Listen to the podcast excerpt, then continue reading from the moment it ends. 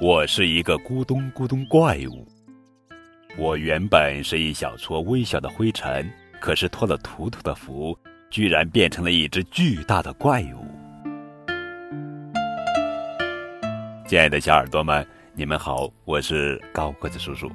今天要讲的绘本故事的名字叫做《咕咚咕咚怪物》，作者是流星雨文，黄胜惠图，金淑兰翻译。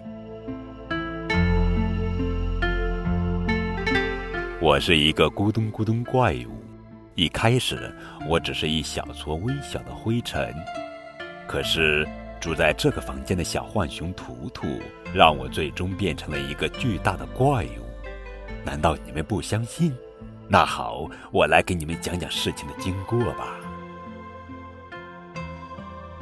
图图的床底下经常堆积着厚厚的一层灰。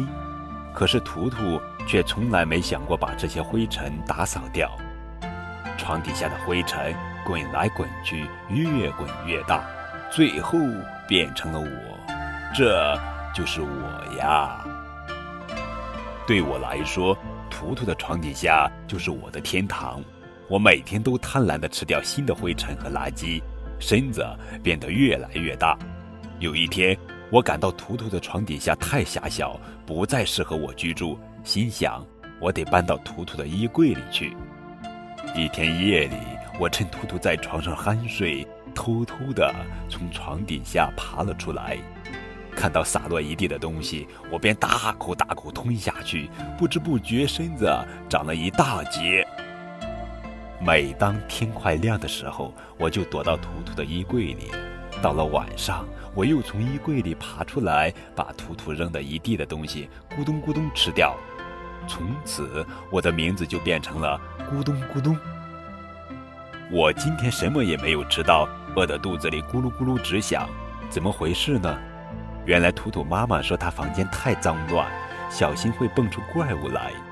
我听着图图妈妈的这句话，吓得心都跳到嗓子眼里了。好在图图没太在意。晚上，图图自己哼哧哼哧整理房间，也许累了，他没干多久就躺在床上呼呼入睡了。等到夜深人静的时候，我走到图图床边，摇醒了酣睡中的图图。图图，你醒醒，醒醒！谁？你是谁呀？图图从睡梦中醒来，揉一揉睡意朦胧的眼睛。哇！救命！图图，你别害怕，我一直对你很感激的。你说，你对我感感激？每次你把房间弄脏、弄出许多垃圾的时候，我就咕咚咕咚吃掉这些垃圾，结果变成了现在这个模样啊！看着惊恐万分、浑身发抖的图图，我伸出右手，轻轻地放在他的肩膀上，说道：“今天你把房间打扫得干干净净，害得我什么也没有吃到。”我希望从明天开始，即使你妈妈说你，你也不要打扫房间。知知知知知道了，谢谢你，图图。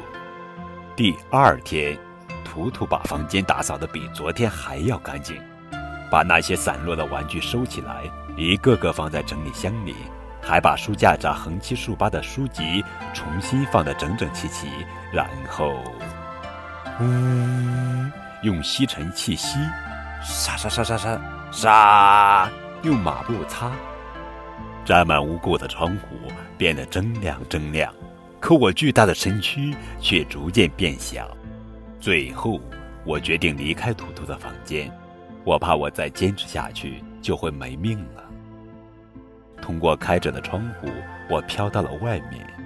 我准备重新找一个不爱打扫和整理房间的小朋友。